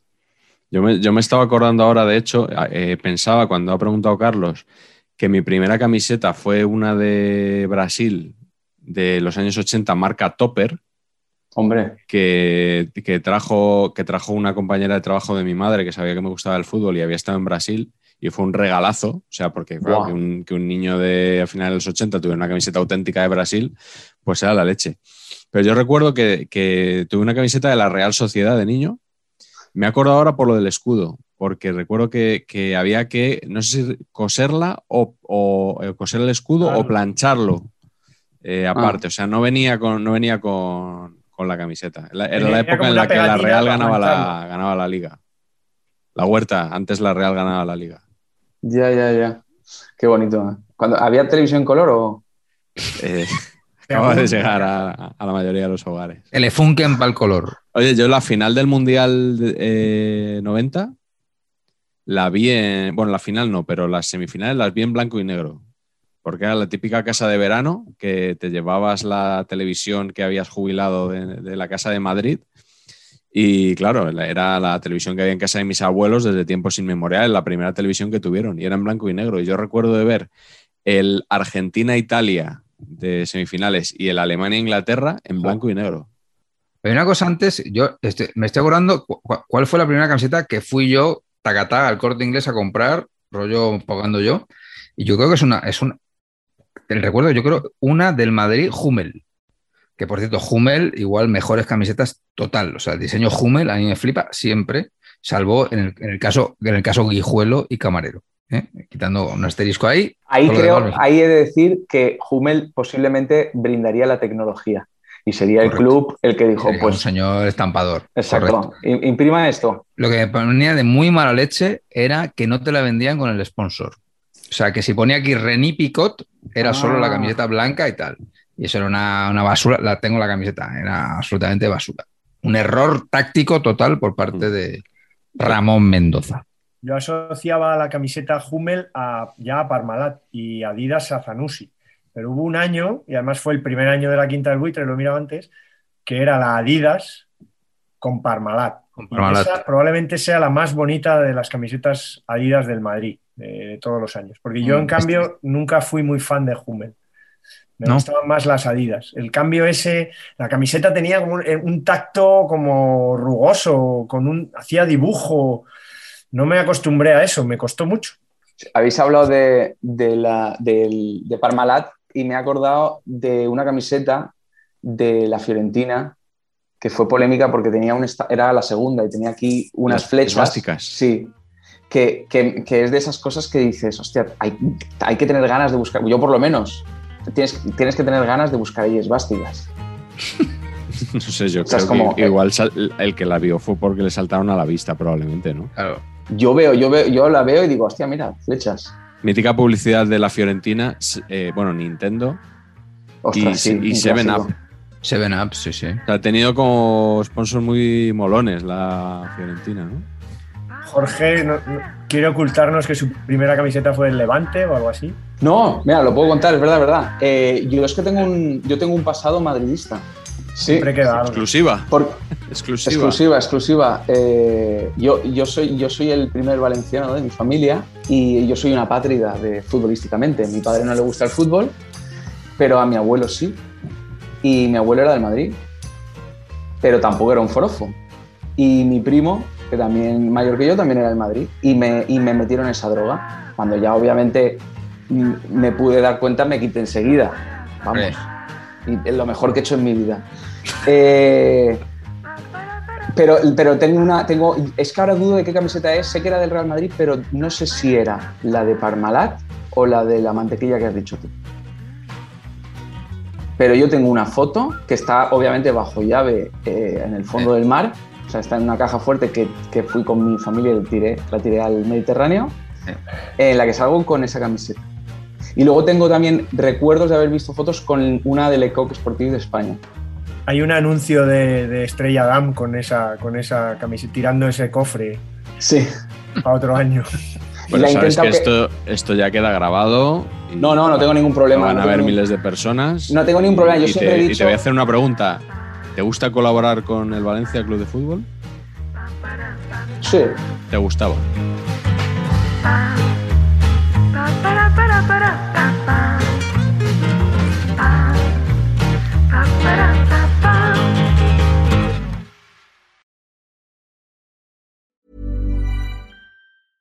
Hey, it's Paige DeSorbo from Giggly Squad. High quality fashion without the price tag. Say hello to Quince. I'm snagging high-end essentials like cozy cashmere sweaters, sleek leather jackets, fine jewelry, and so much more. With Quince being 50 to 80% less than similar brands. And they partner with factories that prioritize safe, ethical, and responsible manufacturing. I love that. Luxury quality within reach. Go to quince.com slash style to get free shipping and 365 day returns on your next order. Quince.com slash style.